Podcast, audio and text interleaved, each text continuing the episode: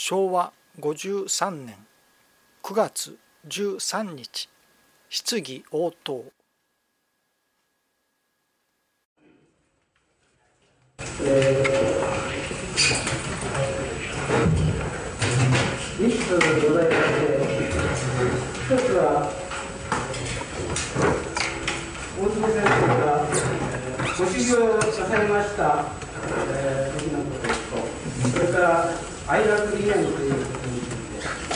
それから、ちょっとお待ちください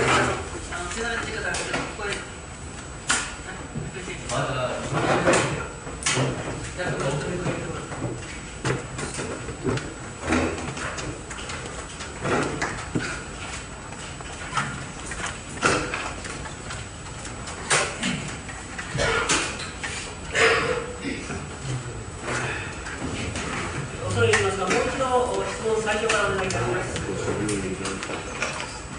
えーご質問を申し上げます。えー一つは、えー和行ということについて、それから愛楽理念、それから、えー天地のリズムという悩みについてでございますが、えー一番目の修行についてにつきましては、先生は大変あの和行をなさいまして、えーご修行なさったわけでございますけれども、えーそのお厳しい和行をなさるきっかけというのはどういうことだったのかそれからそういう和行をなさりながら実際にはその和行をなさらなくなった理由というのはどういうことだったのでございますかそれから、ええまず一つずつ来てください。ーはい、じゃああの修行のその点につきましてお願いいたします。皆さんご存知のように九州は和洋どころと言われるくらいの和洋をしました私どもの人格であるそれから福岡の初代吉木栄三先生。などというのはもう和行にかけては吉木栄三の右に出る者はおるまいと言われるほどの激しい死をなさった。これはもう久留米の初代においてもまた私の手続きであるところの親教会荒牧海次郎先生でもそれこそ大変なあまあ荒行をなさった方たちばっかりなんですけれどもそれで私も信者時代に、えー人間がした修行だから私にできんことなかろうと思って一通り私もそのまあかじってみたんです、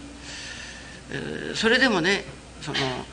なんか置いたものを取るようなおかげをいただけるかと思うともうびっしりそのおかげにならない。いやむしろ反対のことになっていくといったようなことが続いてその中には大変な損になることやら悲しいことやらさまざまが続きました、えーそして、えーこれはこのもう一つ修行を新たな修行を思い立たなければいけないなと私はあの思わせていただいてこの私の上に起きてくる全ての出来事。私の上に起きてくる問題。どういうそれは問題であろうが事柄であろうがそれを黙って受けるという修行をさせていただこうと思いついたんです。それからあそれからでも、まあ、和行が水行断食ぐらいはあっておりましたけれどもお神様から水行断食といったような行をやめ、えーさせていただいてそして、えー言うならば愛楽で、えー言われておりますもういよいよ成り行きを尊ばしてもらう成り行きを大事にさせていただくという生き方もう一つになったんです。その頃から私のところでは人がどんどん集まるようになり話を聞いてくださる方たちがどんどん助かっていって、まあ、それこそあま文人一をなすような信者の時代にですねあったんです。そういうことが4年半続きました。それでもただ私はそのその中にはね例えて申しますともう棒にも走りもかからんようなその病人を連れてくるんですね。そして、まあ、預かってくれって言うから「よっしゃ」と。金をくれ。金を貸してくれ。もうお三千箱ひっくり返して与えました。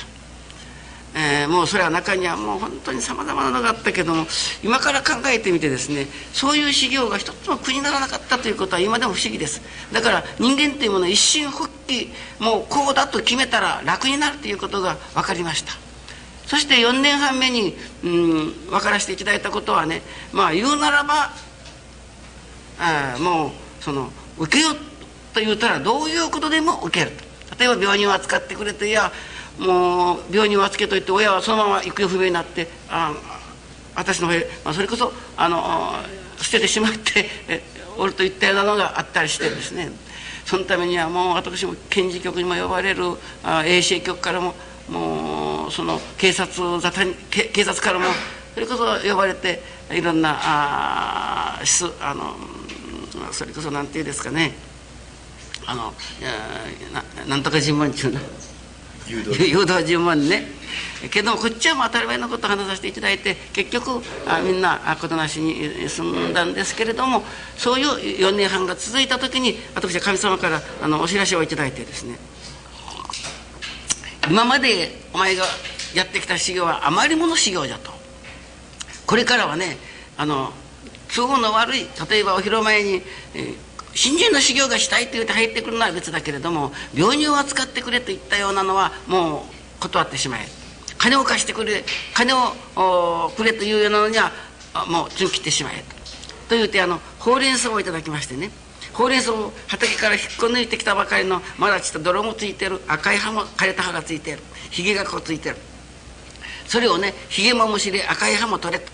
言うなら食べられないところは切って捨ててそして需要になるところだけをこれから頂いていくようにということをいただいた。だからその成り行きを大切にするということが非常に垢抜けしてきたわけです。そしてあの初めて分からせていただいたのはあこれがね神様の私に願われる仕様であったということが分かってきたんです。起きてくる私の家に起きてくる全てのこと、ね、その全てのことがね言うなら全てのことがあ私が受けなければならない修行だと。その修行もねなら本気で受けようという気になったらもうそれこそ楽しくなってきました、ね、何かこうリズムに乗って歌を歌うような感じでのまあ4年半以後の新人というものはあそれそれでもやはり修行者の方たちはあ私の場ではもうほとんどが無限断食でしたね断食というのは。そして神様に許されるまではともう10日も15日も許されない場合があります。そういう修行をしました。水行なんかもうこれはもう朝晩のもう若わろうと同じくらいなあようなそれこそあの寒中になりますとああと昔修行させていただいた美濃山麓祭の中腹に大きな滝場があります。その滝場にお水をいただきにもうそれこそあの行くといったような修行を信者もそれから修行者もいたしました、ね、それで私が、えー、まあみんながするんですからそれもああのしておりましたけれども当時が和行全廃ということはもう 2, 2年。はい2年前。2年前ぐらい。あれあれのきっかけというのは何だったんだろうかと突然なんか言われたみたいな。7月の、うん、あそうだ。あのわあ競争の見教えの中に和行より信行をしようとこうしちゃうとこがあるでしょう。ね、それをね例えば目の花のあ桜の花の新人より目の花の新人をしようというような同じ頃ですよね。だから私はこれをね例えば丸々教よりもね、根高教をせよと言われたらどういうことになるだろうか。どういうことになるですか？まる教よりも根高教をしよと言われたらそのまる教を捨てなければ純真純粋な根高教にならないと、ね、そういうことからだったと思います。そして私があの和行全廃を言い出してもう和行する者はあもう私破門だと志賀者の中でも。中にどげんようたっちゃもう狙い修行をしたり断食した人がおりましたからもうそれはとうとうクビにしました。そしてもう以来愛楽ではもう和行をもう信行一本に絞らせていただきました、同時に家業のようです、ね、えー、この和行を全廃して途端にあ新たなご比例が立ち出したようですね、えー、それで、はあ、こういうところが金光教の新人の独自性だなと。ね私どもは和行なしに新人はでけんといったような観念というものが教祖一上金光大臣の新人によってそれはなるほど元を取って道を開く者はあられの行をするけれども後々は見やすおかげが受けられると教えられるそのところをね後でもは純粋にいただかなきゃいけない。私は教祖の見教えというものはもうおかげがいただけれるお得がいただけれるといういただく方でなかなきゃいけん。それから理屈をいただこうというのじゃない。理論じゃない。もうおかげがいただけれる受け方、ね、助かられる。いわゆる得が受けられる受け方。また教祖様の見教えっていうのはもう全部がそうなんです。そしてギリギリ言うと天地活系にある我が心というもの我が心が育っていくことのための全てだと言ってもよいくらいなものを最近私は感じております。そういう意味で、えー、あの和行を全廃いたしました。和行が全廃したからもう骨抜きになったところやっぱ事実はねそんな感じがしたんです。その信行というと家業の行などというのはねそのごまかしばなんぼでもごまごまかし聞きます。ね。心で知ることですから。あ今日も家業の行ができましたといやもうそれ。実際に家業の行ができたという時にはそれこそ朝のすがすがしさ。昼の忙しさ。夜のありがたさといったようなものがねできてこない限り家業の行したとは言えない、はあ、今日もきつかったきつかったと。もう今日は一生懸命働いたけども損をしたというようなことでは家業の行でなでない証拠だというふうに私は申しております。それからあの修行者の中にもだんだんんまあ修行者としてのお道の教師を志していただく者としてのしかも教師の中の教師にお取り立ていただきたいというような願いを持って哀楽に飛び込んできておるという人たちは自分でいろいろな工夫が始まりました。第一門外不出です。もう世の中限りは出らない。お昼前を晩休むまで外れない、ね、無駄遣いをしません、ね、人を責めません。腹を立てません、ね、というようにです。これは信行の伴うたいわばあ行なんです。信行が伴わない限りできない。中にこの頃から女の修行生で箇条書きに書いていわゆる成分を持ってきたんです。中に、えー、一生一食修行をいたします。というのがありました。それで私がね、えー、その時には言いませんでしたけども後から研修の時に今日はこういうような、あのー、願いを立てた人があるけれどもねこれはいけないよと。これはもう純然たる和行だ。だからそういう和行はそういうそれは改めようと言うても改めさせたようなことですがあのね金光様の信心というものがもう類のない信心だと、ね、もう開闢以来こういう京都様金光大臣のような方はもう後にも出られないだろう、ね、先にも後にももうこの方ご一人だというふうに私は信じております。ね、やる白神先生があの開闢以来のと言われるもうそんなことではなかろうかと思うんですけれどもお水の信心いただいておるものが教師がです。根高教の教師様よりかもっと偉い宗教があるんじゃなかろうかと。ただ片だけが大きかれよかし宗祖教祖と思っておるようなところがありませんだろうかと。大変難しいことを言うて結局は人が助かるということ。人が助かるということの時点にですおいてですねうんの例えば宗教というものはね極めようとすれば極めようとするほどとても生身人間を持ってる人間じゃできないという宗教が過去の宗教にはみんなそれがあるということです。ね、例えば因縁とか輪廻とかと言い出したらもう人間の助かりはないです。ね、例えばあれを食べてはならないこうしてはならないという難しい戒律があったんではですねもう例えばのキリスト教なんかはもう現在のところへ行ったら助かりはないですね、そういうところに私あのまだたくさんこれはもう根高教の独自的なものだとというふうになあところをこう打ち出してい、えー、っておるそこにあの愛楽理念はあ獲得ということになるわけなんですけれども。和行全廃をいたしましたのはそういうことでございます。だからただ今のそんなことがあるか和行しにはいけんと言われる方があったらどうぞ手を挙げてください。私はもう実証をね実証を踏まえてのことなので、ね、そんな和行をやめたらあそこのごひれが落ち出したといったようなもんじゃなくて和行をやめて新業そしてまたは家業の業ということにいよいよ専念するもう日産協調もう今国の信者はこれ以外ないと。ましてならお道の教師たるものそれこそ畳半畳の中に自分というものを置いてそれこそ世界は我が心にあるというような心の状態を開いていくことがお水の教師だと思うんですけれどね。それでは大体お分かりいただけたかと思います。第2点にお入りいただきたい。はい。えー、次に、えー、アイラブ理念ということにつきましてお伺いしたいと思いますんですが、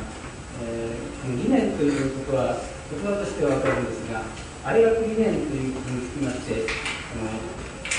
ご本も出ておるわけでございますけれども、えー、先生から直接この場で愛楽理念ということについて、えー、大雑把と言ったら悪いんでございますけれどもそれが愛楽理念だということにつきまして、えー、お伺いしたいと思います。去年おとといでしたかあの本部参拝しましたら長井勘四郎先生が私のあの娘を嫁っております古川のうちに私をご夫婦で訪ねてみえましてねまあいろいろ34時間ももうお二人で話をいたしましたことでした。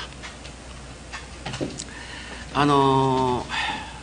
その時に先生私はもう愛楽理念を言い出したところがもうあっちこっちからやかましかもうまりきりその愛楽だけを宣伝すると。うん。ね。と言うてその言われるから先生もうちょっと何々に入れんともうみんなが合点のいくようなあことはないもでしものはないでしょうかと。先生はもう熱心に私の書いたものそれからあ話したものをあのもう以前から読んでくださったりしておりますのでそしてお会いしたのはその時初めてでしたけどもいやそれは先生もう愛楽理念でなければいけませんと。愛楽以外新人理念なんてどうでしょうと。例えば今回の新人は神人というのですからね神人念といったのかところがそれではねその愛楽念の中に含まれる内容がまた説明しなければならないことになるんですよというようなことでした。えー、愛楽教会私の親教会であります三教会を禅道寺と申します。その私はあの愛楽に後の引っ越しました時に神様から頂きましたことが本当にあの深い深いご真意ご診療があるんだなと思ったんですけれどもあのその禅道寺から愛楽までのバスの定住所の名前を聞いていただきます。禅道寺。これは禅道すると書いてある。私は禅道を受けたわけ。次はもったい島。もったいないありがたいというようなもったいなんです。もったい島。ね。だから神殿によるおかげをいただきやりもったいないよといったような心がこれに起こってこなければダメだと。次にはかばめ。かばめというのは木変に花と書いてある。木は心。心に花を咲かせに来るところだと。というて川辺にはやる心に花を咲かせに来る新人の喜びをいただきに来るということで、えーまあ、その当時川辺までは言うておりました。ところがその哀楽に参りましてからあのその次が常持ちという常に上というですね。それから持つというは荷物を持つのも常持ち、ね、その信心の喜びを常に持ち続けるんだと。ここが言うならばユーピア ユートピア。または極楽の世界だろうと思うんですね。いつも喜びの中に浸っておるというのだから。ところがね本格のご信心はそこからもうすぐそこに見えておる哀楽の世界があるんだと。ね。もちろん哀楽ということは神と仲良する信心ぞとこうせられる、ね、神も助かり氏子も立ち行く。神と氏子とが交流し合う喜び合う、ね、拝み合うね、そういう意味が哀楽というだから哀楽という地名ではないんだ、ね、哀楽の世界というのは言うならばお釈迦様が説かれた極楽の世界とか、ね、またはユートピアの世界というようなものではなくて非現実的なものではなくてもうこの世で哀楽し合える世界それが大体根高教の新人のあの理想教ではなかろうかとこう思うんですがどうでしょう？だからその哀楽家のいわば手立てというか手がかりというかねあのそういうものを哀楽念はと。だから哀楽念は助かるなり念だというふうにまあ申します。ですからもし哀楽念というものあのあれないか。あったら皆さんに一枚ずつあげてくれだから5か条か6か条ぐらいにちょっとまとめればほほ哀楽念とはこんなもんかと。いうことになるんですからあのなんかプリントしたものがありますから。あとあと手元にお配りしましょう。井上先生あの井上先生。昨日のプリント？あ大阪教会の後ほど終わらせた、はい、ちょっとよ読んで読んでみてくれるの、はい。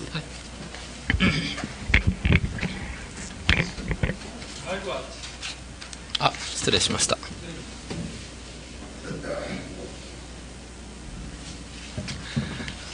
愛楽理念のあの芯をなすところですけれども愛楽理念とは愛楽理念とは助かりの理念根高教生粋の理念頭で分かり心で練り体で行う理念。神定めの人親先生が教祖の三好への実証者足らんとして神様と共に歩まれた30年。弓道一筋の全経験を統制して生まれた最高の考えで哀楽の理想郷我が心時代を全世界に作ってくれとの神様の悲願を達成していくための手立てが説かれています。この道はその気になれば誰でも楽しくありがたく愉快に行じれる絶対の道です。一つ天地日月の心。助かりたい人間の幸福の条件がたろうてくるおかげ。しかもあの世にも持っていくものをいただきたい。それには真実一路あるのみ。すなわち天地日月の心になる精進。成り行きを大切にいただくということは天の心地の心が分かり日月の心が分かってそれを行じていくことにある。一つ神の心を心とする修行。大変に難しいことであるがそれを実にありがたく楽しく行じていける。その根本理念を教えるのが愛楽理念。これならその気になれば誰でも生き神を目指すことができる自他楽の道である。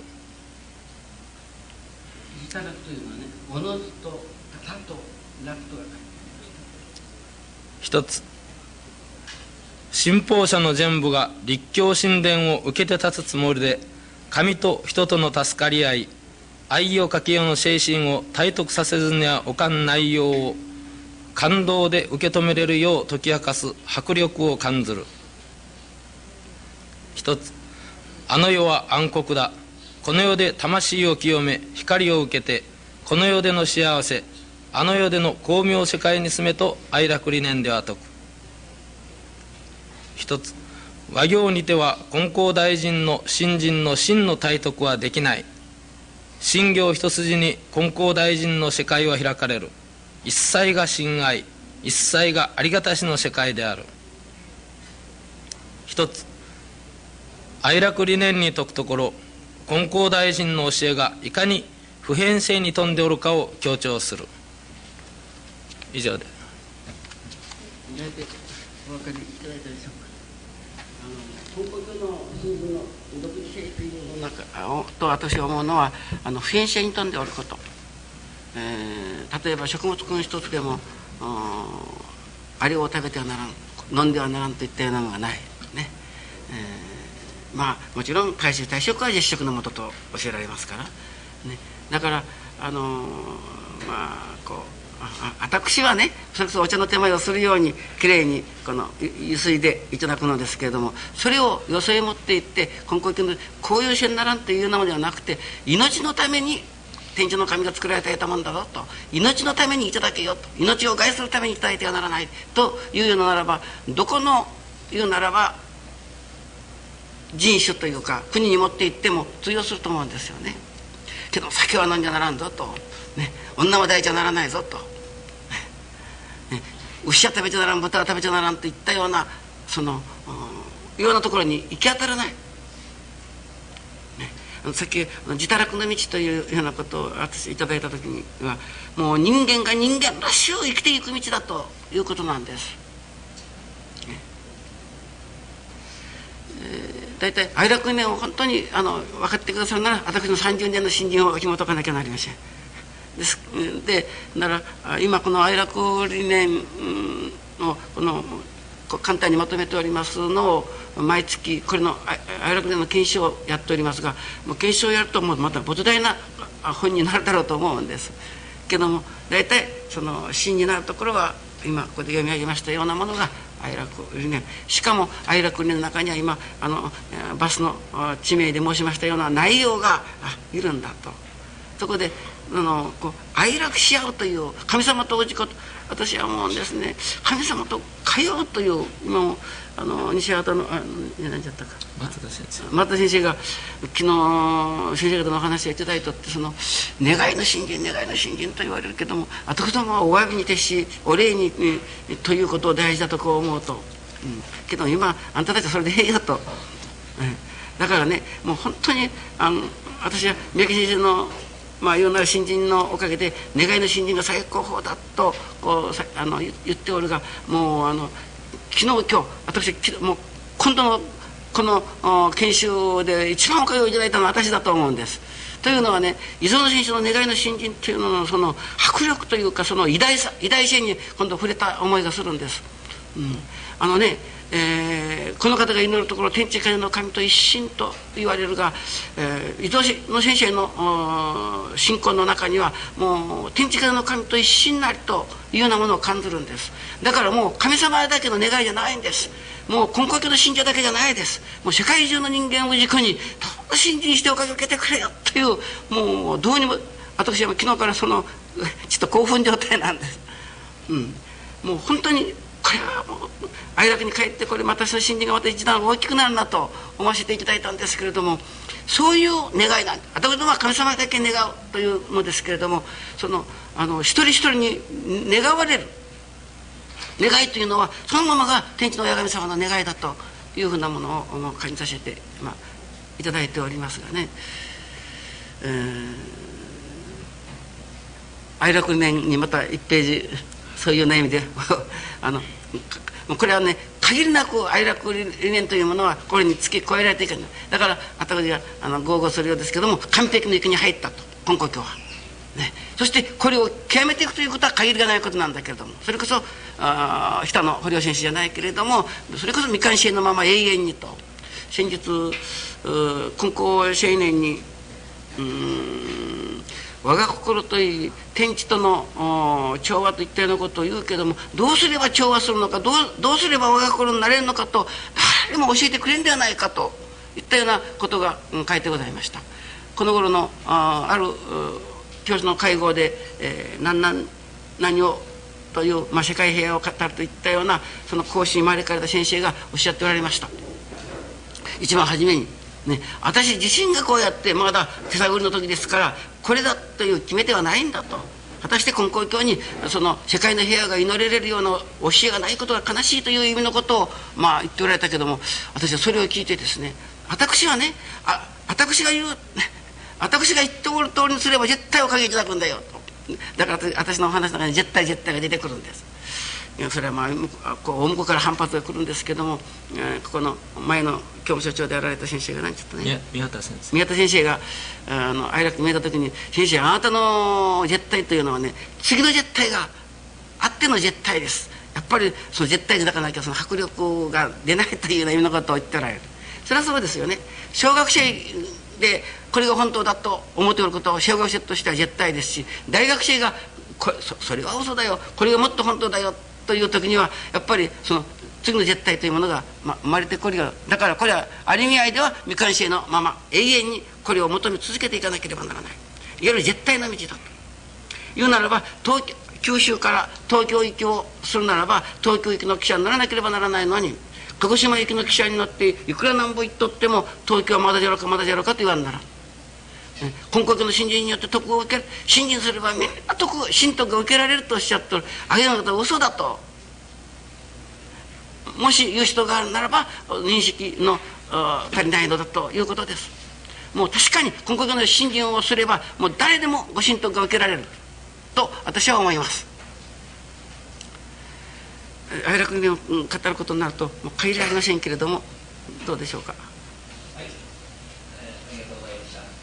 え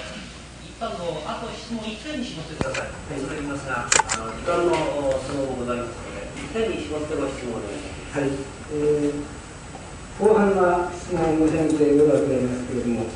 えー、この大学次元の内容になるかと思うんでありますけれども、えー、先生は、えー、天地のリズムということをおっしゃるんでございますが、えー、その中で人と光の本質とか命のリズムとかということをお持ちになるんでございますがその奥のこのところをですねお聞かせいただきたいと思います。若い時稽古しましたんですけれどもなかなかあの調子が分かるまでは相当時間がかかりました。なこれが本調子だよと師匠さんに弾いてもらってもね分からんのです。だから言葉で表現できないです、ええ、けれどもね私はあの時にあの「明」という詩をいただいたんです。えー、その「人光」と書いてあるから「人光」ということについていろいろ話させていただいたんですけどもある方があの地引きを引きましたらあと人光の旋律とあるそうですね。だから人は神です。ね。まあ太陽と見てもいいですしそれからあ光というのはあたかも信心によってありがたいというような心が開けてくるのはもうこれすでに光ですわね、えー、だからやはりこれはあのある意味での信心が分かる。最近はその新人の宗教的喜びとか宗教的助かるとかあの宗教的上層といったようなことが言われるんですね。昨日三宅先生がおっしゃお話になっておられましたように、えー、あの合理的ということはもう神を殺すのも同じだと。もうまさにその通りです。あまりにもねこれは根国だけじゃないけれども宗教の全てがあまりにもその合理性をの中に命名の宗教を当てはめたところに、まあ、宗教的上層とか宗教的助かる。だけど本当にどのくらい助かってるかというといよいよさあという時には役に立たんです。だから宗教によるというか信心による上層。信心による助かりでなかなければダメだ。信心によるところの助かるということは昨日私が申しましたあ信心する者の誠の神徳を知らぬこととおっしゃる私が言う誠の神徳とはという人間の知恵で力では解明できない働きというものを、まあ、私は誠の真の神徳というふうに申しましたがそういうものに触れていかれないですですからリズムというのは本気で例えばあの何ですかねそれはもう本当に日々がね今度の例えばこの私お迎えいただいいただいたということも私も絶対出らないはずことになってますからもう初めからもう頭からことは何遍これって私行きませんと。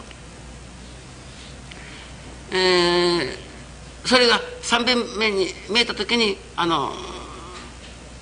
金光様のあの軸をね、えー、日の当たる外へいでよと我呼びて庭の小鳥ら声なきいるかというあれを頂いてあた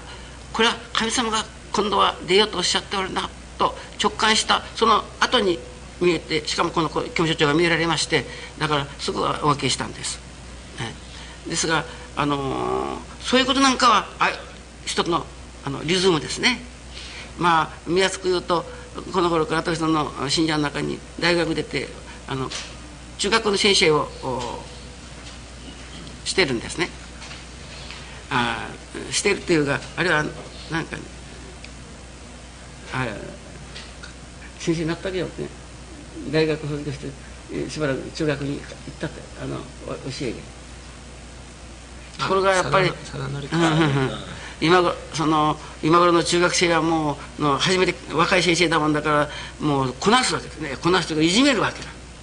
ね、もう皮肉をする。それまた中には意地の悪い教師先生もおられてですねもう帰ってからもう学校に行かんって言って泣くんです。けども両親が熱心な信心をする。本人も熱心に信心しますけどうん3日目でしたでしょうか。とにかく私がお願いをしとくからちゃんと神様にお願いをしてやらせていただきいただきゃいいよと。言うてもうそれでももう時間が遅なったからお母さんがタクシーを呼んでそのタクシーにその学校の門前まで送ってもらった。そして降りてその乗ってきたタクシーのそのちょっとナンバーを見たところがあよい子4154 4154という番号だその時に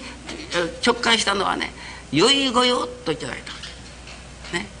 もうそれこそ勇気100倍もうそれこそ矢でもてぽて持ってこいちゅうことに気持ちが生まれたっていうんですよ、はあ、こんなに神様のご用させていただいておるのにこんなことでそれ知ったらもうシートが変わり週の先生方が変わっとったというようにですね今日来ておりますあの久田美っていうこの大祭の買い物に、えーいつも果物のお供えをしますから買いに行ったんで。もういつも行けもうそれこそリズムに乗りに乗って自動車がシグナルが青青青とこう行くわけで。今日は神様が喜んでいただいておるなと。これも一つのリズムなんです。ね、ところがならまたあの赤赤赤。やっぱそれもある意味でのリズムなんです。帰る時にちょうどあ五国神社の前で、えー赤が出た。でまあ待たせていただいてあったこれ今日のおそお供え会に何かうん不条でもできたんじゃなかっただろうかと反省した。そしたらその前に止まっておる車がなんと大分ナンバーではあるけれども自分のナンバーと同じナンバーだった。あれは何番何番だったかな？1580です。あ？1580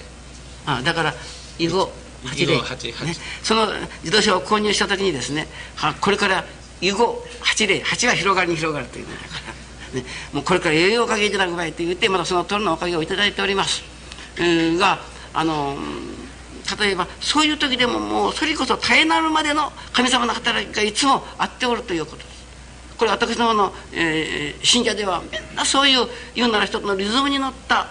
生き方そこに新人生活があり言うならば本当にどういうきついことであっても楽しくなってくる。時には愉快にさえなってくるというのはそういうことなんです。リズムというのはあまあ言うならまだそんなことじゃないですけどね、えー天地のリズムに乗るということはそれこそ天地が奏でられる、うん、それはもう本当にあの素晴らしいことです。けどそれが聞き取りになるロリになるまでにはこれは三味線の調子が分かるまででもやっぱりね2ヶ月3ヶ月かかるのですから、まあ、本気でそれを稽古しようという気になるとこれは誰でもそのリズム調子言うならそれを一般では万事送り合わせというふうなふうに申しますね。その送り合わせの連続なんです。調子というのはリズムというのはまあ簡単に説明してそういうことなんですけど。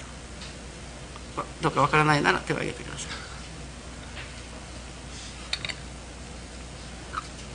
えーさらに深めていきたいところですけれども、ちょっとそれはあまた今日の午後以降に必ず回させていただきまして、えー次へ移ってまいりたいと思います。えー第2版の方からの質問をいただきます。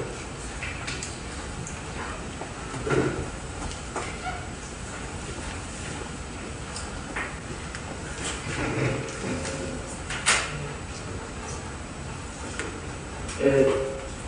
昨日お話しいただきました中で、えー、13日会のことが、あーえー、出ておったと思うんですけれども、そのご内容についてお聞きしていきたいと思います。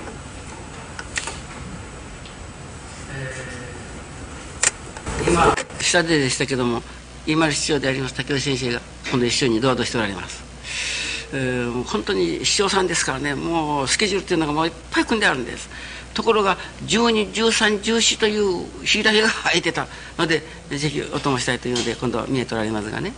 今下で言われるんですよ「親父にしておかしいですね。ここのエレベーターには13番っていうのが13号っていうのがないよなね。皆さん気が付いておられるんですか？それはどういうわけか分かるでしょうもう。え？13という番号が書いてない。ロイヤルホテルのえ？ロイヤルホテルの。あここじゃないね。ロイヤルホテル。ここじゃなかった。うち頭が覚えけた。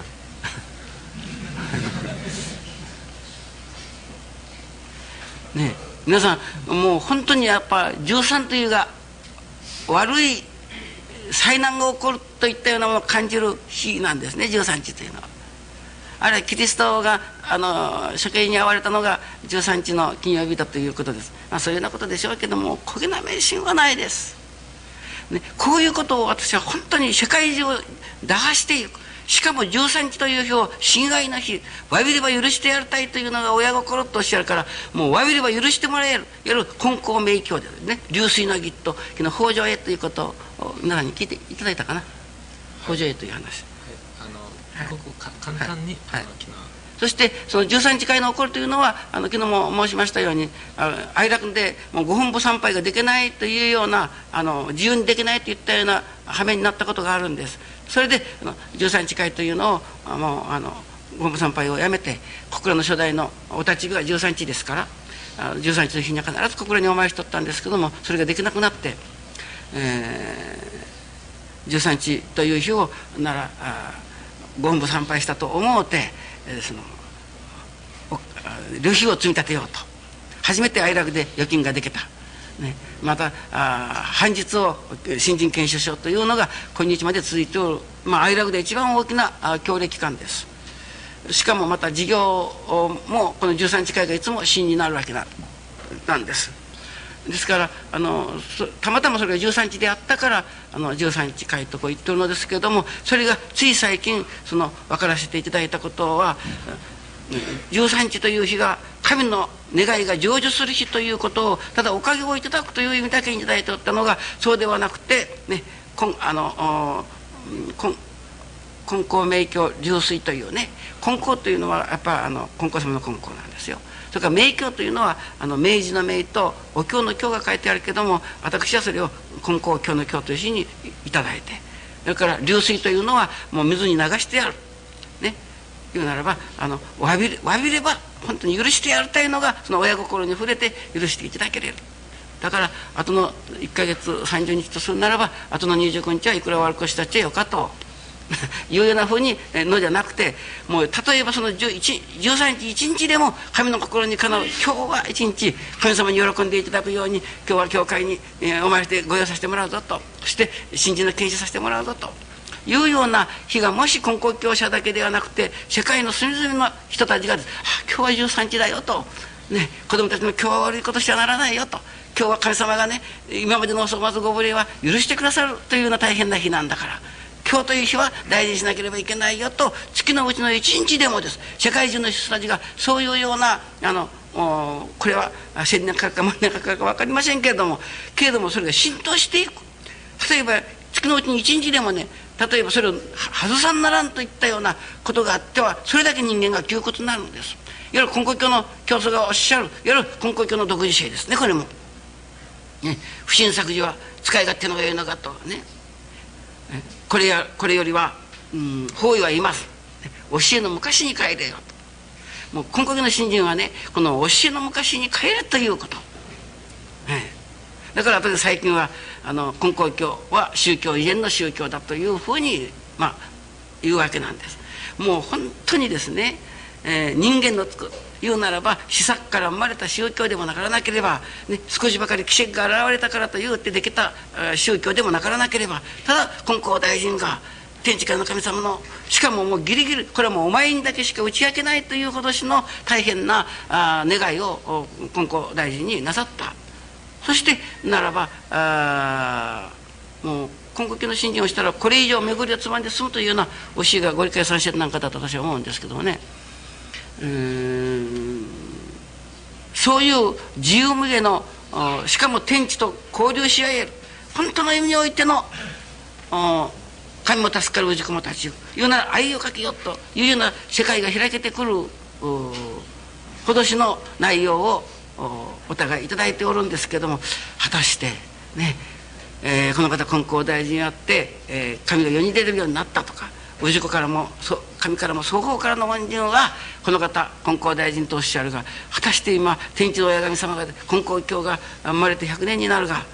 まだ神が喜べれるというとこには至っていないと言うておられるんじゃないでしょうかね日本人がちぎった助かってきたけど黒も助からなきゃ白も助からね、というようなもんじゃなくて今あこの人のところのもう後で最近出会いしろとこ言ってますけどもところやらその三冠僻地と言われるようなところでもなら世界の人種の品評会のように人間が集まってくる。そこで助かっておるという、ね、そういう内容をです。なら先生がこれ一番初めに手紙に書いてきたのが「海外不況は哀楽念をもってするほかはない」と言ってきてこの頃は百姓は哀楽念をもってするほかはない。商売は哀楽念をもってするほかはない。もう健康管理は哀楽念をもってするほかない。というようなふうな表現をするんです。だからもう哀楽哀楽が連発されるもんですからね。もう本当にいかにも哀楽教会の宣伝のようですけれどもこれは本当に根高 あの今日のね言うならば神とおじことが仲良する哀楽の世界。ね。私えー、親子は一世夫婦は二世、ね、四十三次の世の例えということを皆さん方ご承知ですか？このこんな言葉がありますよね。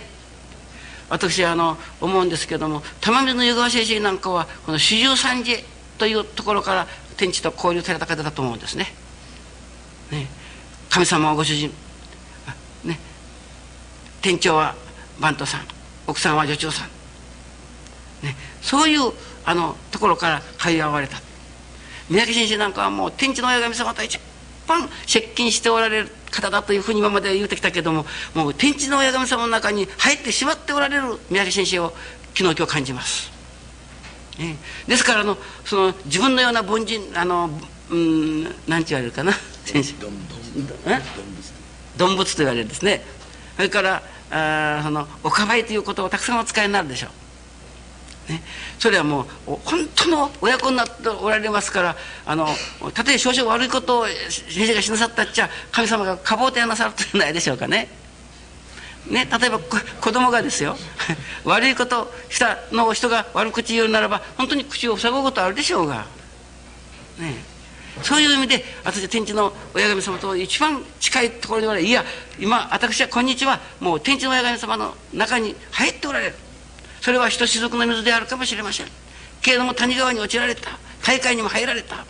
ね、そこにもう大会の水と一緒になっておられるというものをもう私はもうお会いするたんびにもこれが痛いほどやるフィーリングです。感じるんです。うん、だから先ほど先生が見えてから明日吉川ばっかの時間を先生と2人どっかそれこそ密室のようなところに で2人ゆっくりお話し合いをしてくださいと。もうとてもそういうようなこと私にはできないよと。それではなくてももう胸がいっぱいなのにね。もう私大阪から帰ることなくなってたらどうするかと言って、まあ、話したことですけれども本当あの我々たち本当です。私の実感です、うん、もう本当にあの先生がねもう私たちにもう助かってくれっち映画さんのあの見よったらねそんな気がするんです、神様だけの願いじゃない。もう世界にそう氏子にああいう願いを立てられる。あそこに愛楽あの愛楽じゃねえわその伊豆のご比例のその、まあ、元になるようなものがあるんじゃないかと。またどんなものがあるやら分かりませんけれどもそう感じるんです。今のことだって質問何じゃった？今の13時間。あ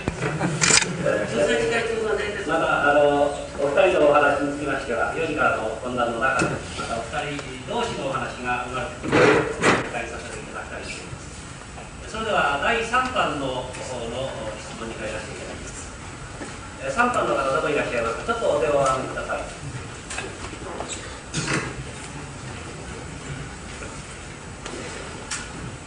それが、えー、一つお聞きしたいんですが、えー、教会今日させていただくということで、先生は、えー、この教会の教にはこの家庭というものが必ずつきものでありますが、この家庭というものをどのように見ておられるかを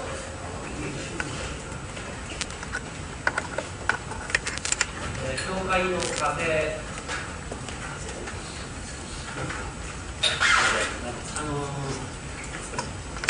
あの政治家なんかを表しての家庭を治めずして国を治めるなんておこがましいというようなあのことをよく申しますね。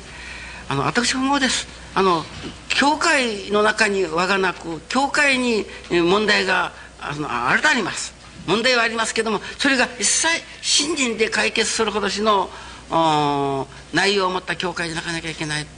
と思うんですね、うん、だからこれはまあ私の方は今あな家族が何十名おるこれはこの私のこちら出てくる時にできてまいりましたからここにあの写真がこれ私の家内が孫たちと遊んでおる模様を描いてるんですけどももうとにかくもうとにかく何人おるかこうかごとたくさんおるんです。そりゃそうです。あの若先生がああその子供たちがみんなうちにおりますからね。それでいてあのこれは皆さんが教えに言われるのかしらんけども哀楽の場合奥に入れば奥に入るほどおかげをいただくと言うてくださいます、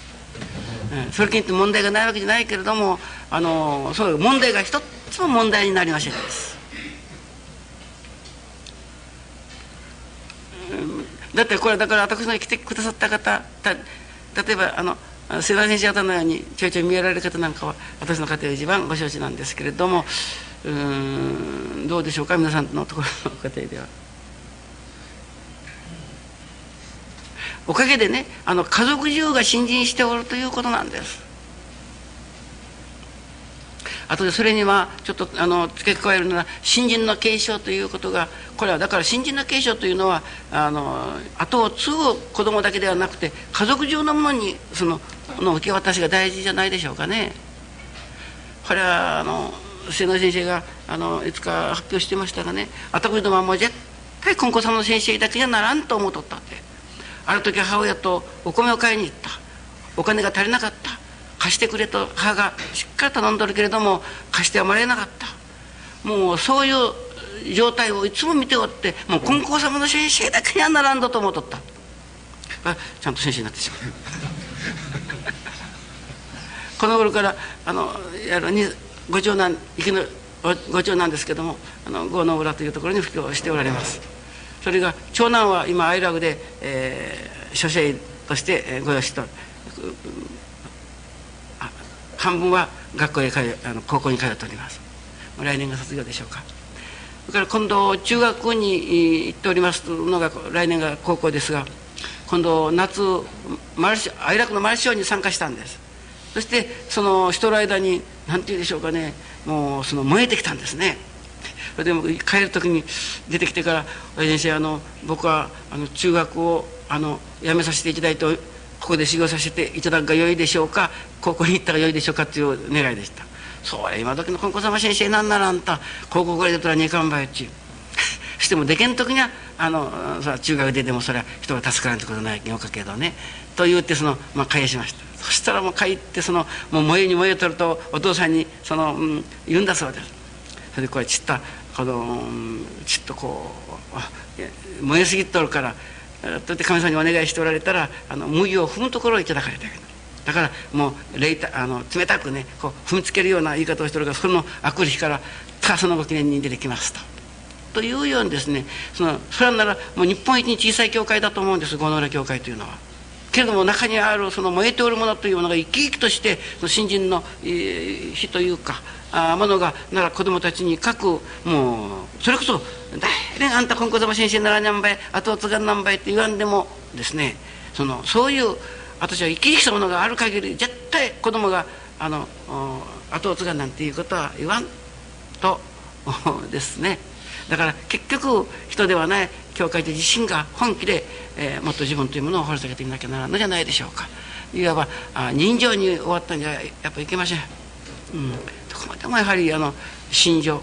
まあ本当に言うならば肉眼を置いて心眼を開かななければもう世の中のね本当の実相というものが分からんです。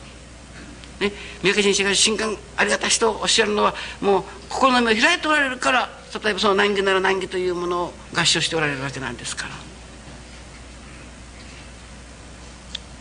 いいです。ありがとうございました。えー、第4番に移りたいと思います4番の質問者の方ちょっとお手を挙げてください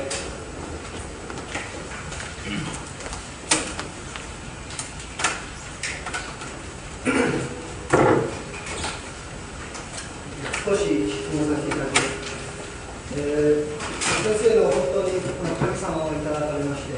おかげを伝えられておる姿をに接させていただきまして、ありがたい思いがす。えーまあ、それでちょっとお伺いするわけでございますが、まあ、あの昨日からのお話で、神様をいただくということ、それから、まあ、決していかれるという、まあ、そういうところに一つ、あの非常に先生の先生ご自身のその特徴を見させていただくわけでございます。私、ここにおります。で、えーまあ、そういうことからですね、自分の信心をどう表していくかということが、まあ、一つ私どもの課題であるわけでございます。で、また特に布教というようなことと関わっては、えー教会でご用するものとして、その教会の働きの上にどういうふうにそれを展開していくかということが、あの一つ問題があるわけです。まあ、私どもそういう問題を持っておるわけなんでございますが、そういう点で、その先ほど愛楽理念ということを聞かせていただき、そのおもう一つ、ここで次元運動との関わりということを聞かせていただきたいと思いま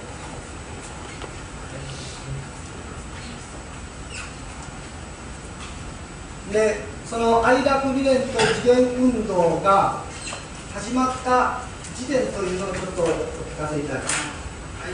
何年頃に？背中に？行きましょうもんね愛楽次元活動に参画する愛楽次元活動に参画ということですね。それが次元運動という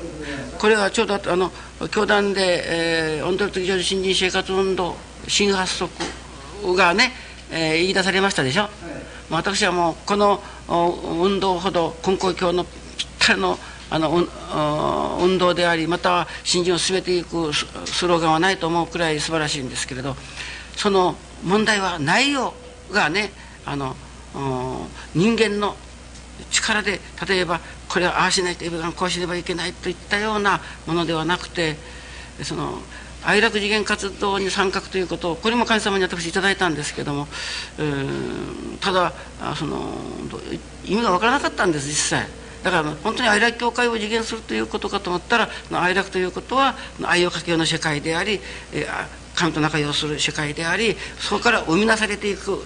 ものだと。だからまあ教団で言われる生み出す新人というのはどうでもそういうねあのそういうもんでなかなければ生み出されないです。例えば人間でもそうでしょうがあの口と言うておることとしておることが同じなかなければダメです。なら口とこうこう合わなきゃいけないのがこうやってず違うとりゃへそも違うとりますもんね。違うんね。だから口と口がピタッと合わねえかんです。とへそとへそが合うです。そうすると肝心なところがピシャッと合うはずです。ね、そういうところから生み出されてくるものでなかなければね生み出すということは言えないとこう私は思うんです。そこにだからどうでも愛楽し合うというあの神様とおじことが愛楽し合う世界というものがまあ求められるわけですけどもだからあの問題というものがねあの愛楽理念を紐解くと問題をすぐ解けるようになっておるんですね。例えば教会問題なんかでもねだからあの問題を問題としてというふうなあの表現をよく聞きますけどもあのあれがいけんです。問題を問題にするけんまた余計大きな問題になってるという。いや本当そげんですよ。もうたった2人だけで済む話をですね5人にするけんもう5人がどうかこうか言うでしょ。う10人するともういよいよ収支がつかんことになってしまう。ね、今度のこの、うん、あの研修などでも随分やっぱいろいろと問題があったそうですけれどもその、まあ、問題を押し切ってというか、まあ、言うならば 愛楽念に基づいてその、うん、この会が持たれられたような感じがするんですよね。自運動ですね。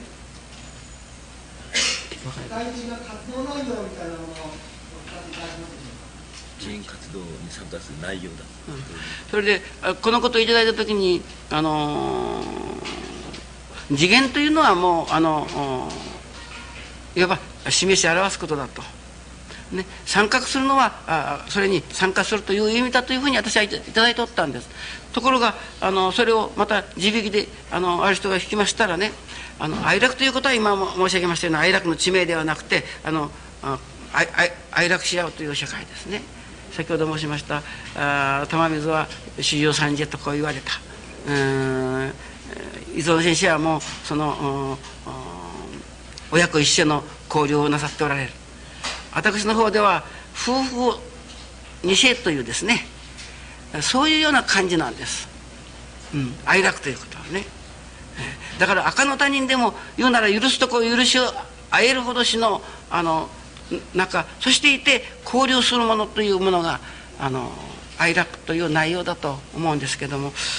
その次元というのは地引きで引きますとね神仏が不思議な働きを示す表すと地引きにはあるそうです。それを聞いて私はまたもう大変びっくりしました、ね、神仏がねこれだけだけれどもね神の一握りはどれだけあるか分からんとおっしゃった。ね、だからそういう私はあの世界につな、がっていかなければ例えばな海外不況は哀楽に思ってするほかないというその事実がねまだ1年余りでこう実は実際に上がっておるじゃないかと。もう神様が喜びなされちゃうと思う。ね。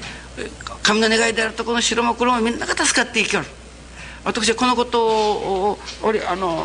思います時に神お礼をさせていただいておりましたらあのもうあの寒天基地ということをここにある。賭番がない場合な。あのいただいて寒天基地というちょっと書いてみてください。寒い天の危うい地とあるんです。そして地球上に思想が出たとまでいただいたんです。それをね寒天基地にしていくのは根高教以外じゃない。今哀楽で言われたら哀楽に生粋の哀楽霊をもってするほかない。というこれは観点という喜びですね。歓迎の観ですかね。観観点は点ですよ。それから木はこの七を三つの木ですね。地は地の地ですね。観点基地。この観点基地にしていくのはもう根高教以外ないです。ね、だからそういうあの精進を一生懸命させていただいてるなら今南米で起こっておるところの、まあ、不思議という不思議な働きというものがです、ね、起こった時にですお礼をさせていただきましたらあの地球の夜明け、ね、地球の夜明けということを聞きました。その後1週間ばっかしてテレビを見よったらある人があの「地球の夜明け」というなんか作曲をしてるんですね。それがあのあおたまじゃくしがない曲だそうですよこれは。もう言うならカンナガラにできた曲だというあの話をしておってあら私が頂いてると同じことだなと思ってね。あの思ったことがあるんですけども。言うならばあのこううん根高教が生き生きとしてくるということはもうあの地球の夜明けにもそうだから問題はね教団全体が生き生きとした言うならばあの合理的な根高教ではなくてですねもう言うならば非合理と思われるようなあまあ超超合理という言葉がありますよね。合理と合理的なものを超えたもの、ね、だから合理的なものだと合理的なおかげしか送られんです。それこそ夢にも思わなかったようなおかげというのはやっぱり超合理的なものからしか生まれてこない、ね、いわゆる次元の違った世界です。だからそういう世界がとても与えた難しかろうというようなことじゃなくてですねあのもう言うならばあのそういうあの手立てを見やす問い取るのが愛楽理念と私は。それでそれに本当に傾倒してあのおかげを受けておられるのが今日見えておるあの郷野浦教会とか熊本の富永先生なんかがそういうおかげを受けておられる。えーと、質問ないんじゃない愛楽次元活最後にもう一点あのー確認のようなことでございますが、愛楽理念と次元運動というのは、えー、本当に次上受新人生活運動のそういう、まあ、自己展開したようなものであるとされてよろしいございましょうか。愛楽ではそういうふうにお読みになられる。と鬼の中に神様な中に入って広めるとその中のものです。本当と新人生活運動新発足のあの中にそういうなら愛楽自演活動に参画する人たちがっていうならば参画ということは預からせていただくということだそうですね。参加するというようなもんじゃないです。やはり預からせていただくという私もどうぞお願いしますというのが参画だとその地引きにはあるそうです。だからそういうものが私は本当に新人生活運動の中に入っていったら素晴らしい言うならばあの光を放つことができるのじゃないだろうか。とけれどもその哀楽といやもう悪名があまりにも高いもんですからね。いや本当あの今学院に行って今哀楽から七名行っております。中に梅山っていう志願者が行っておりますがね今度夏休み帰ってきてから北九州のなんとかっていう教会の息子さんがそのもうそれこそ深刻に考えたんですね。もう哀楽の修行生と一緒ならば今年はやめて帰ると思ったちゅう。もう哀楽の宿と一緒ならってまだ修行できんと思った。そしたら来年も5人か6人か入るようになって聞いてからがっかりして。それでそれいかんってところでこの哀楽の修行生に接していくうちにこれは評判で金ごたることなかぞと言うて最近この頃からお初を送ってきました。こんなおかげをいただいたと。そしてあの哀楽で出されておりますあれをもう今読みふけっておられるということです。だからもう随分北九州あたりでは今日あの何先生あの松田先生が見えとるから聞きゃ分かるですが それはもう もうとにかく哀楽のもとそばにはおろごで中ちゅうのがね、えー、ように 悪名が高いんです。もうこの頃からもですね私はもう私もう腹を立てんとまたばってこれがただに我々めかということのこそは手紙でねの自分方に信条を取ったと、うん、私の師匠はこうこうこうこうこういうふうに教えておられるがあんたが言うことはそれの反対じゃないかと。これに返事をかけというような意味のもう本当にこれは私言い訳になるばって実はあなたが言われておるようなもんじゃないですよと手紙を書こうと思うてね神様にね私はそのことをあのお届けさせてもらいました。そしたらあの神様からあのお嘘を立てておるところ、ね、あのお抹茶。お抹茶を立てておるところ。してあわがこうだ。はは。これは出しちゃならんなと。これはもちっとっちゃマジェクルにいかんなと思ったです。あのマジェクルということは分かるですか？かき回すということ ね、だから私は本当にもうどんなに憎まれても本当にあのあの根高教だけじゃない宗教全体をかき混ぜたいという思いでいっぱいなんです、はい、そしてねそこにそんな素晴らしい味わいが出ればいいじゃないですか。だから私一代で憎まれても悪名が高かってもねそんなことなんかだから問題一緒ならないと自分で思うんです。ね、うん、もうそれは皆さんのそういうあなた方はありに合いではそのまあ磯野先生の魅力に惹かれて見えたんでしょう。また愛楽学名が高いかどねじゃらかと思って見えたんでしょうけれどもね。あのあその評判で聞くのと実際は違うでしょうが。いや私は本当それに自負しております。うん。それでもうここの青年教師の方が3回もう来るたんびに態度が変わられるので私驚いたです。うん。結局その哀楽というものに、まあ、敬意としていかれるなと 思ったんです。いや本当にそうです、ええー、ですからねその後にそこの信者からあの手紙が参りました。おかげでこの頃毎日朝のご記念に出られますから信者も大変喜んで朝参りも元のようになりましたと言うて手紙がね横味が出よるそれでもまた腹かえってござる。哀楽のおかげちゃ思いじゃない。そういうところがね私は本当もちっと大きくならねえけんなと思うですね、えー、例えば愛楽に参ってくるでしょ。そうすると先生もこういうのありがたい話を聞きました。こういうの本が出ておりますと。先生にすると「はあそれはよかったの。よか勉強ができたの父から言いなさるけこんなことかと思うからもう愛楽に参った話をどんどんするになるとしまいにだんだん腹かきなさることになる。ね、そしてあんた道は間違えとらんかというようなことになってもうとにかくお披露目の隅にもお連合になって愛楽になってしまうわけなんですよ。だからあれを本当に大きくなってこの頃鹿児島の青年教師が鹿児島には青年教師が6名しかおられないそうです。それに去年までは青年教師だったというあの頭のはげた。人は何とか先生って言ったな。いや頭の中先生だったもんな。で私の話聞いて「先生あなたはあの愛楽愛楽って言い過ぎなさいますよ」ちゅうもん私あんた愛楽町に愛楽のもんじゃけんで 周りで喧嘩がしたのだったで一夜新人実習でしたから一晩泊まってだんだんだんだん聞かれていくうちにです自分のところの教会の悩みを私訴えられるようになりましたそれでみんなに私があの哀楽に一晩泊まられて「どんな風ですか?」って言いましたらあのー、百聞は一点にしからしてらっしゃったです。はい、だからそういうものがやっぱ哀楽にああっただろうと思ってありがたいと思いましただから私哀楽哀楽というとそれが確かに反発私どもでもそうでしたもんね。天城のご信者さん方があのもう哀楽のあの、えー、伊豆のエージェンシー伊豆の 天城のエージェンシーがねもう日本のように言われるでしょ？もうそ次はもう天城では天城ではと言われると後での国の関係ですからもうとにかくもう天城なんかにはもう毎日でけんとんごと思っとった。もう今思うと苦変残念なことはないです。ああいう大徳の先生がほんのそばにおられてから先生にのし教えを向けられておらなかったということをそこでもう最近は一生懸命あの愛楽天関係の方たちからねそれをまあ吸収することに努めておりますけれども今の愛楽には天関係それから福岡関係、えー、博多関係、え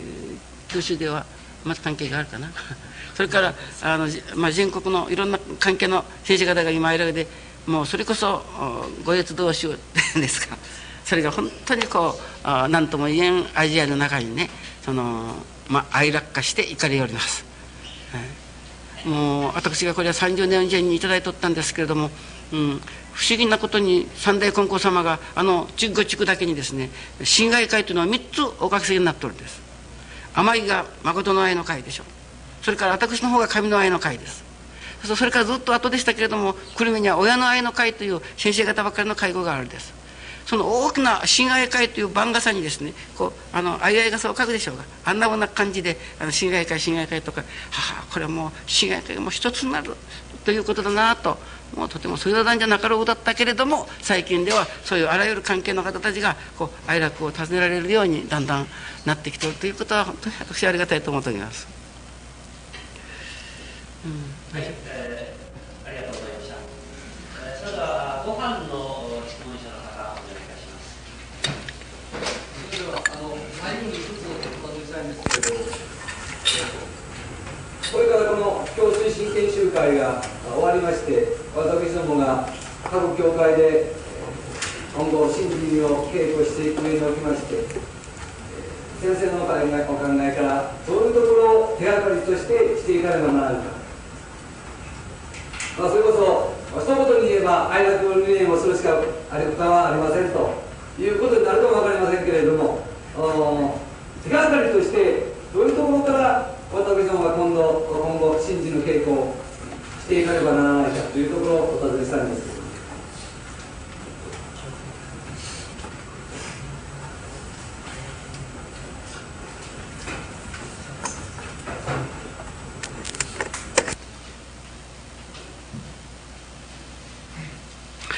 あの先日ですね久留米の市長夫妻が今愛楽に熱心に参ってきます。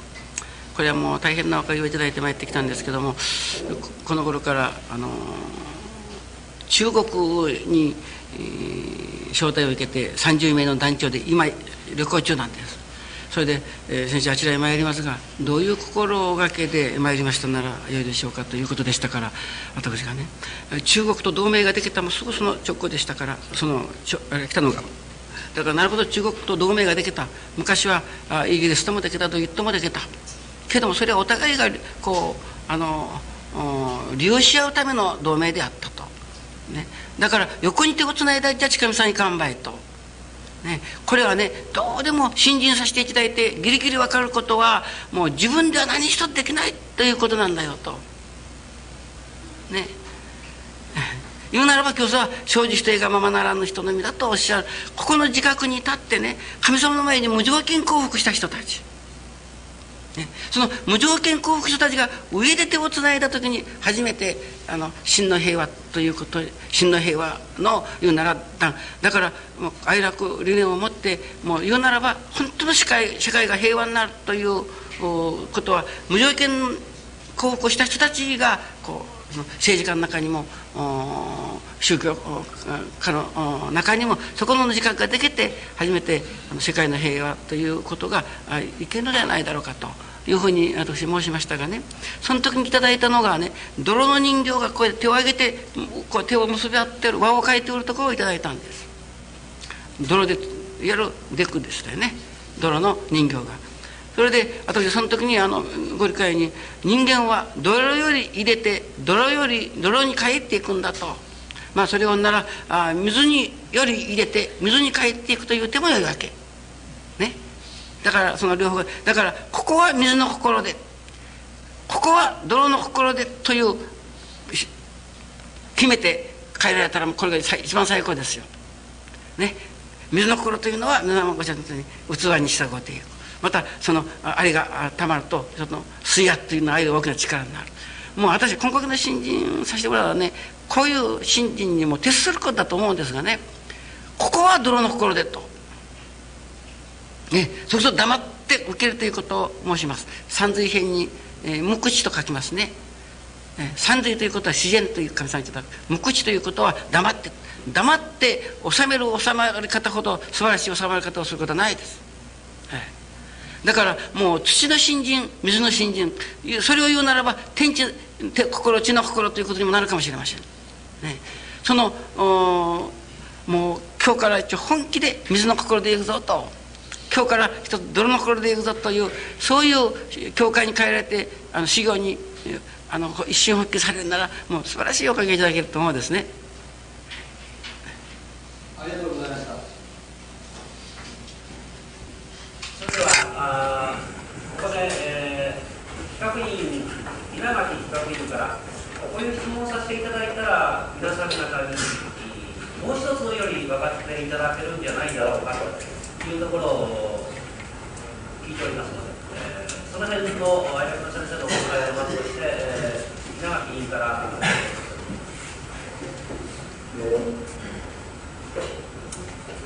昨日のお話から今日のお話にしましても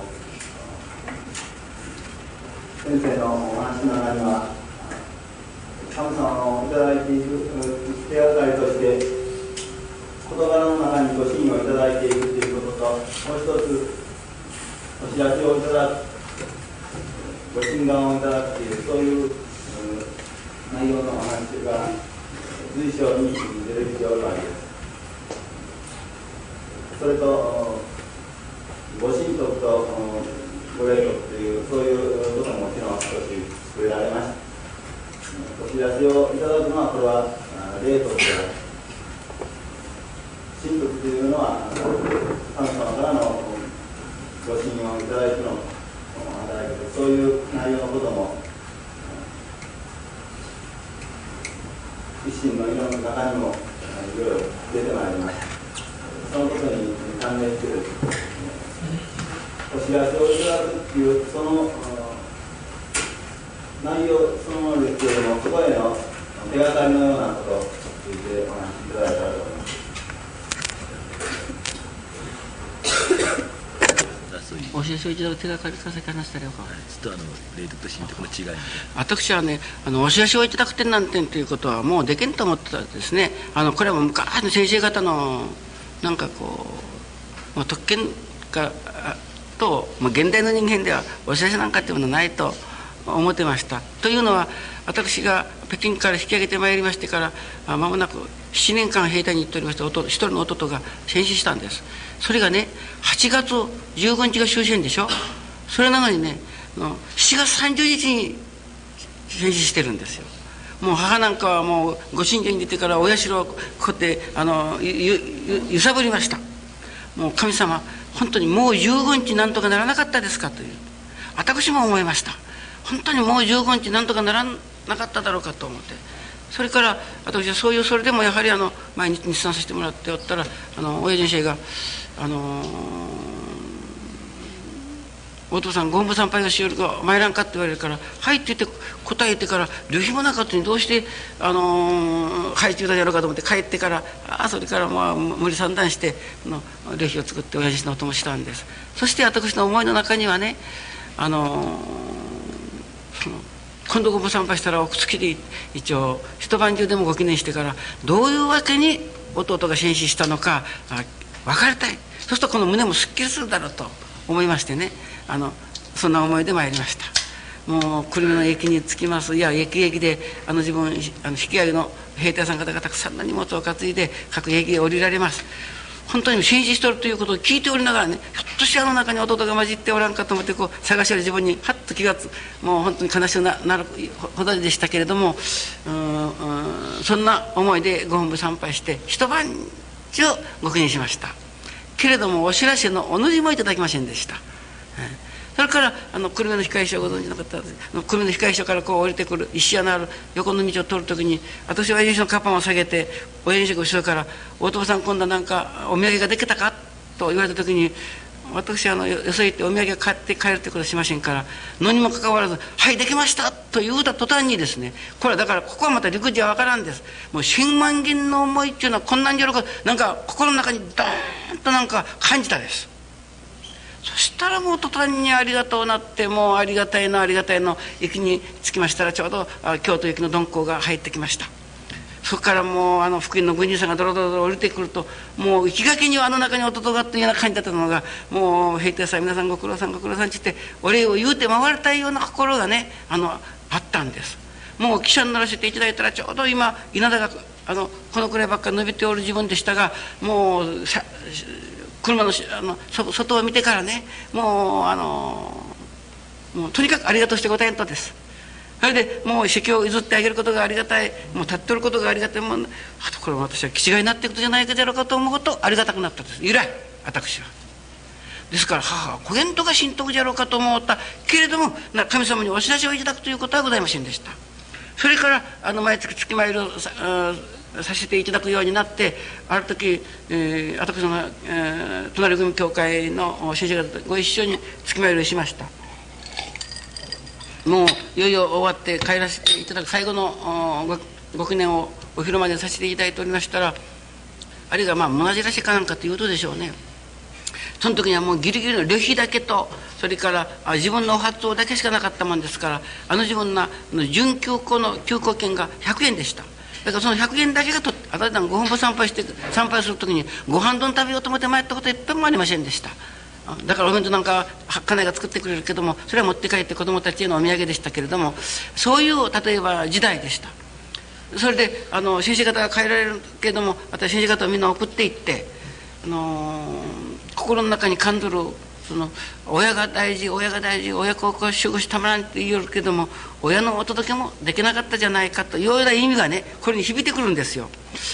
こんなことそうじゃったと思ってねここに残ってる100円をねもう私はあの鈍行で帰ればよいからと思ってあ腹決めて先生方を送りましたもう先生方の中には私がその自分金がないこと知ってありましたから「お父さんどうかなるか乗んなさい乗んなさい」と言われましたけれども私は送ってそれからまたあのご本部へあのお披露前に出ましたそしてあの残ってる100円をお供えさせていただいてそれから今後さんをお届けさせていただきましたら私はもう初めておかげ下げというものをいただきましたそしてご新米が4体入ってましたもうそれがありがとしてありがとして答えだからそれからそのまま奥付きに行って奥付きでお礼をさせてもらおうてそしてあの詩人様の奥付きの前に出たもう途端でしたもう本当にもうつんだくような声でね「詩人」というお声をいただいたんです。だから私はご記念をやめてからこう誰かおるとかと思って見たけど誰もおりませんでした。もうそれがもうもったいのしてありがとうして答えもうそれ以来というものはもう簡単なし神様がお写真くださったです。私がお写真をいただくようになったのはそういうことです。ですからね私昨日もあの抜けるということを申しましたがねあのやっぱり抜かない私があの時なら先生方と一緒に帰っとったらですねもうこれに触れられなかったと思うんです。ね、そこのところをですねあのなら例えば新人賞ってどうしてこんなことが起こったじゃろうかと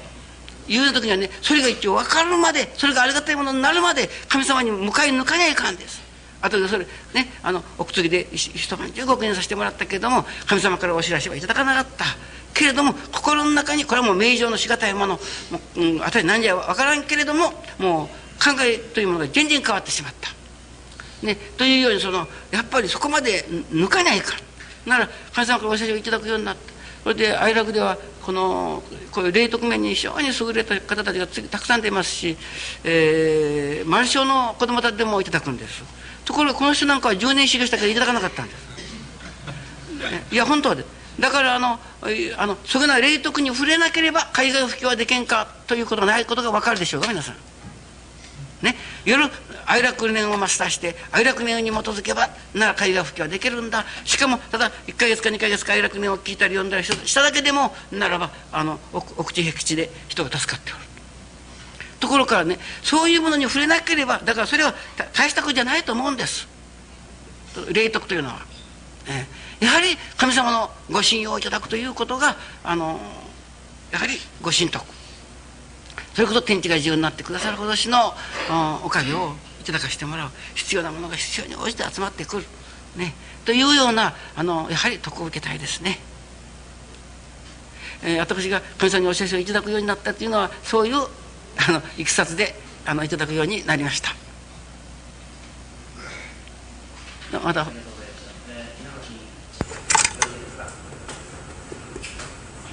えー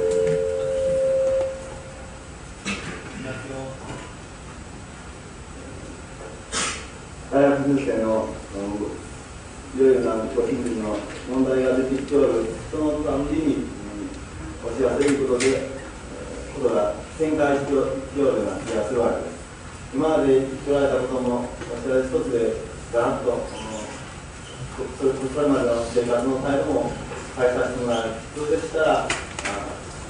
今まで続けてきたことを突然変えるというようなことはなかなか難しいんですけれどもそこにおしゃべりというものが入りまして、それで再度一転しても非常にそこに重要な展開されていくように思います。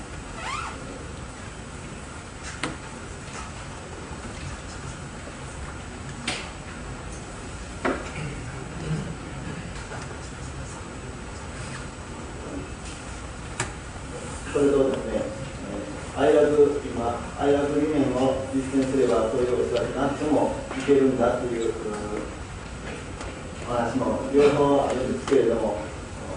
事業生の方で入られてすぐそういうものを働かれる心身のどういうポイントが伝われてそういうことになされているかだらしとない人間ですからあの私がもし神様からお知らせなんかいただかなかったら今日の間がないと思うんです。ところが瀬長先生なんかはいただかんでも非常に辛抱強いんです。もう本当に。ですから辛抱強くしていただかんとじゃないじゃんか。信じがだんだん分かっていく。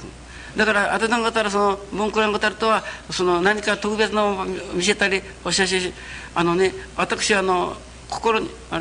例えばあの、うん、イカの酢味噌のイカの酢味噌食べよるでしょ。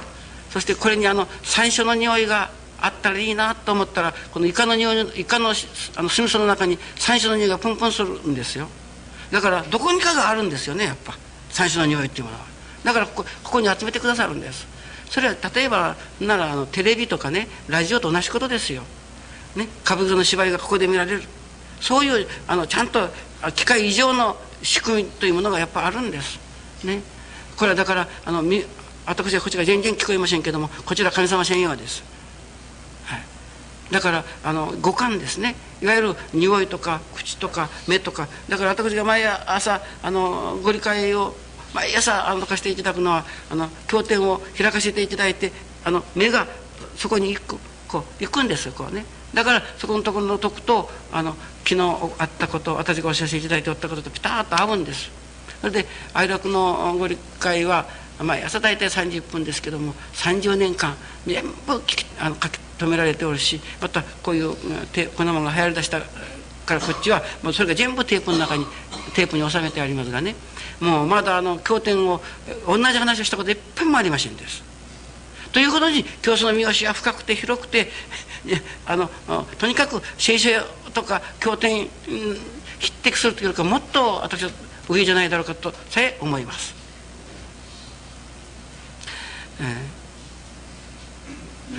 あのねあの先生が今度帰ってからそしてあのあんた何もお写真いただかんけどもあんたが信心にそろばって神様からお写真でいただくことになったら鬼にかなおばえって言いました。悪日からご神願いただくようになったんです、だからこれはねどうして愛楽の人たちは丸正殿あげないろんなお写真をいただくじゃろうかと思いよってある時に親と一緒にうどん食べに行ってからねあの同じもの食べるけども親がお金だけ払ってやるようなもんだ同じ柿のがあるならばなる柿はやっぱ同じ柿がなるようなもんだと。だからこれは愛楽園の一つの本当の知恵でしょうね。そこからそういうあの霊徳な面にも触れてくる。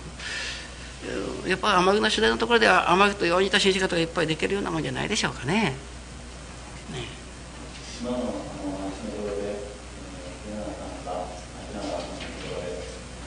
どういうふうに受け取られますかえー、どういうふうに言いますと、うん何した瀬名先生への質問でしょ私の質問えー質問が、はい、えー、あなたへの質問のようですね。はい。ちょっとお答えください、セミターに。えっとどんなふうに今あの近藤先生が言われましたそのことを受けられまして、まあ、実証したの彼らのところでお話しいただいたらお知らせとあの理念ですねそれまでお知らせもなしそういうことを次の人は次々と言われるにもかかわらずなしでもあの気をつけることが仕事あれが理念でできる人またあの時からそのことをご診断をいただかれるようになりましたの関わり合いというか私がちょうどあの南米布教に出させていただくちょうど半年ぐらい前だったと思います愛楽理念があの確立されてもうこのことが完璧の域に入ったということを言われるようになったわけですけれども私はその完璧の域に入った愛楽理念がありさえすればおそらく昨日あの磯野先生がせっかくならあなた動物やら木に布教するんじゃないから人の賑やかなサンパウロに行きなさいと言っていただきましたけど私はあのまあ神様の働きの中で、まあ、サンパウロから800キロを口に入ったところで布教を始めさせていただくようになったんですけれどもその哀楽理念っていうのはこれはもう世界万国に通用する理念だと思います。教祖の信心の内容には例えば教祖がわしは世界助けのために根高は世に現れたんだとしたらその世界が助かるためにはそんならこういう生き方になってくれよっていうのが愛楽理念であると思うのです。それは分かりやすく申しますと今あさっきからお話しいただきますようにもう天地の心を心とする以外にはない。もう天地に地月の心になること寛容なりという。それをもっと答えて言いますと先ほどこれから教会に帰って何をその具体的に焦点を定めて稽古したらいいかっていうことになるともう結局はそれは分かりやすく言うと泥の心でいこう。ここは水の心でいこう。もうこの生き方さえしておけばもうこの天地の中には人間を幸せにせずにはおかんという働きだけしかないのですから。ならこの天地の中には人間に徳を受けさせようとするその働きだけしかないのですから。それをならここは水の心で受けていこう。ここは泥の心でありがたくいただいていこう。もうこの生き方でいけばもう神様が下さろうとするおかげの世界も神様が下さろうとする徳の世界ももうおのずと入っていけれるような仕組みになってくると思うんです。そのことを愛楽念をもってあの私たちはああいただかあの解き明かしていただくわけですけれども。まあこれはあの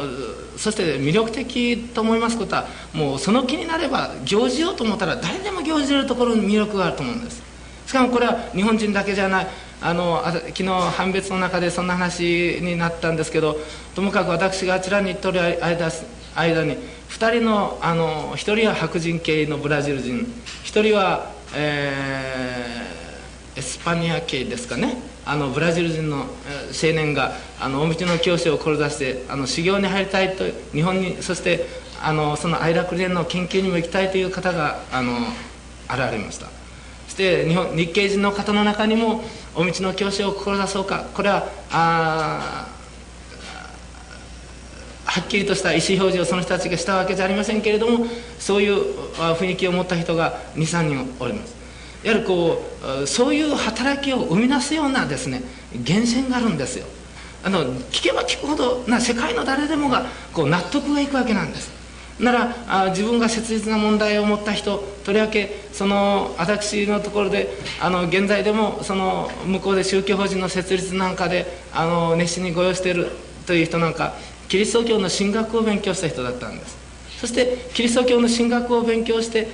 帰ってきた。そこにあの父親が家庭のことで自殺を自殺をして死んだんですよ。そして自殺をして死んだ時に何百丁部というあのコーヒー畑がもうあっという間に他人の土地他人の手に渡ってしまったんですそしても残された兄弟が町の中のわずかなあのあの遺産争いにもう血で血を見るような争いに明け暮れました時ね。もうあの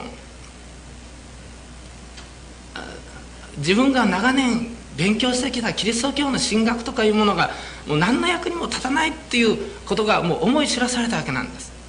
その時に、あのー、もうこれ以上生きる希望がないって言って自殺を図る図って、まあ、サンパウロの町に出たんですけれどもそのサンパウロの町で、えー、死ぬ前にこの人だけにはお礼を言うとかない感じで会いに行った人がたまたま何ヶ月か前ビルグイに参ってきて助かった人だったんですよ。それであのビルグイに今日本からこういう先生が来とるからその先生の話を聞いてみんかっていう話を聞いてその時私のところを訪ねてきた人がありました。もうその人はもう切実なやっぱ自分のそういうななぜ父親が自殺したのか。なぜ人間にこういう難儀とか苦しみがあるのか。キリスト教で説くところの現在というものによって人間は英語を助からんのか。なぜなら救われたい一心の者がそういう救われの道を歩こうとする時に助かることのできない壁ができるのかというまあ矢継ぎ早にあのそういう根源的な質問をしてくるんですよ。ですからこれは私はもう愛楽理念を持ってしなければ答えることはできないと思いました。また実際私たち自身が愛楽理念を持ってそこを開いてきたものでなかなかあの体験を通してそのことが分かったものでなければなら今あなたが苦しいと思っていることは神様があなたに徳を授けるための働きですよということは言えないと思うんですよ。けれどもこれは言えば納得がいきますしその気になってなるほどこれによって一つ神様の力を受けていこう信用を受けていこうと思えばこれはブラジル人であろうが日本人であろうがもう誰だってできるわけなんです。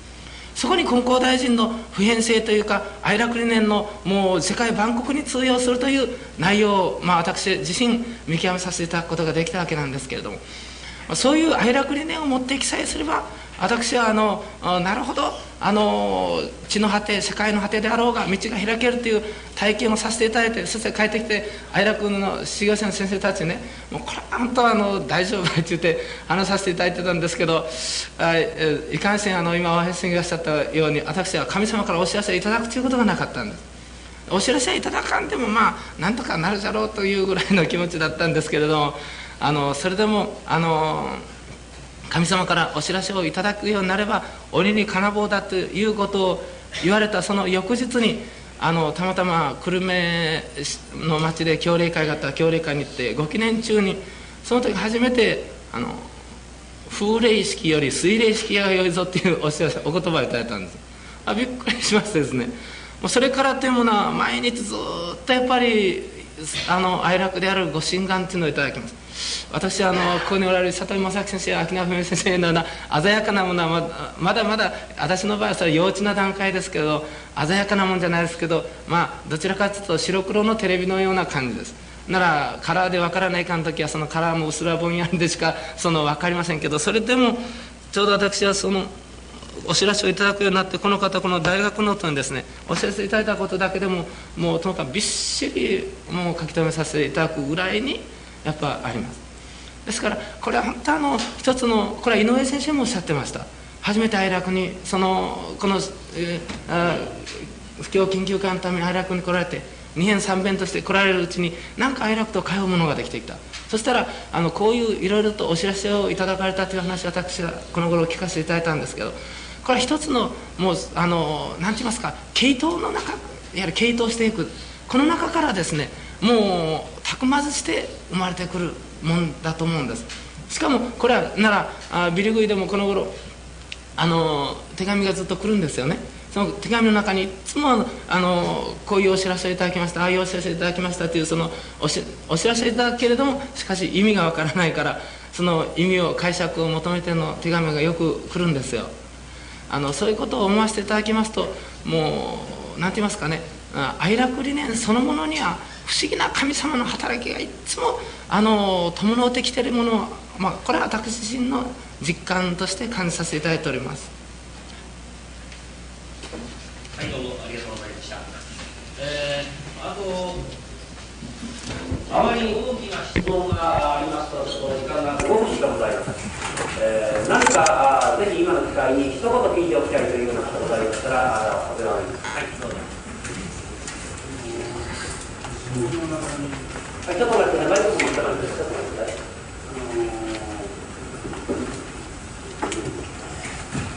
お詫びに徹するとか、お礼にこういうとか言うけれども、あの、頼みの命令をおっしゃる、おっしゃれるか、願いの信心が最高だ。お礼をするのは必ず行きますとか書いてあるのに、このことについて、あの、っていうとですね、あの先生などのご内容があると思いますので、ぜひ聞きたいと思います。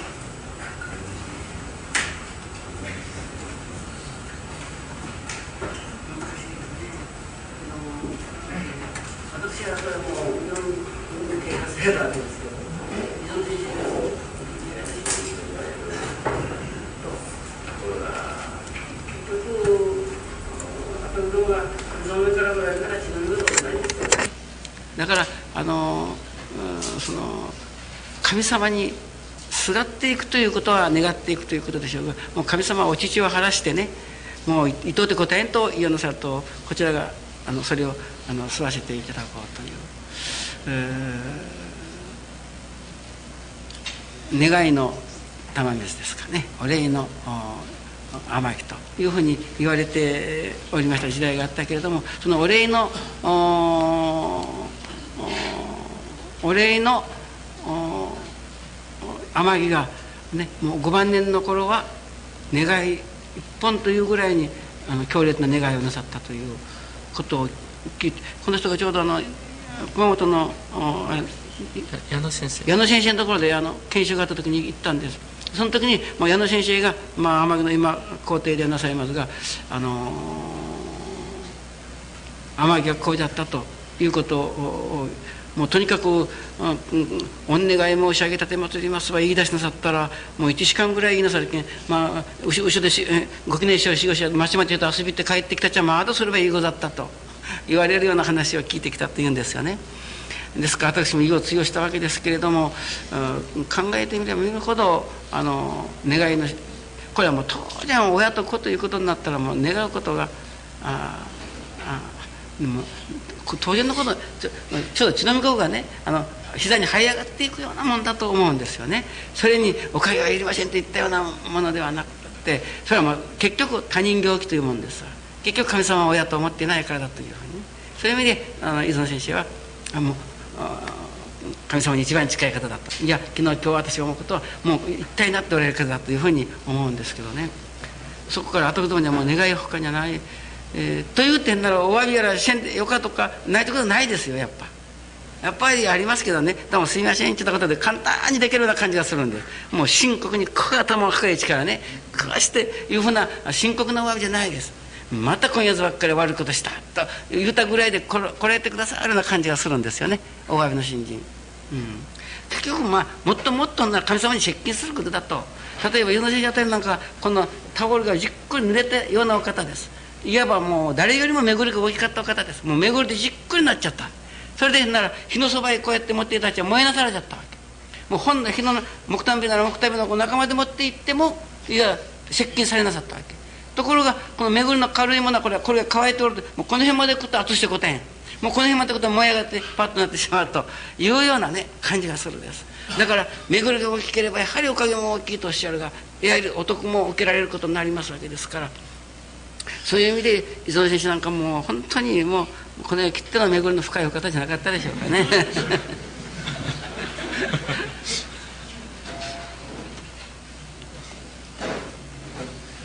えーまだまだあご質問なさりたい点いろいろおありかと思いますが時間が参りましたので大坪先生との質疑応答これで終わらせていただきます長時間にわたりましてありがとうございました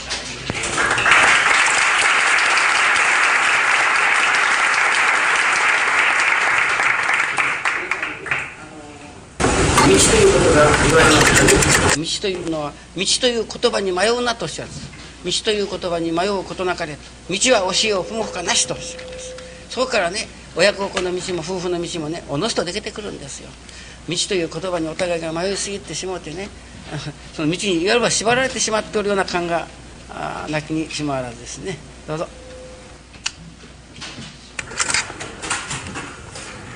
それではから、見分けしください。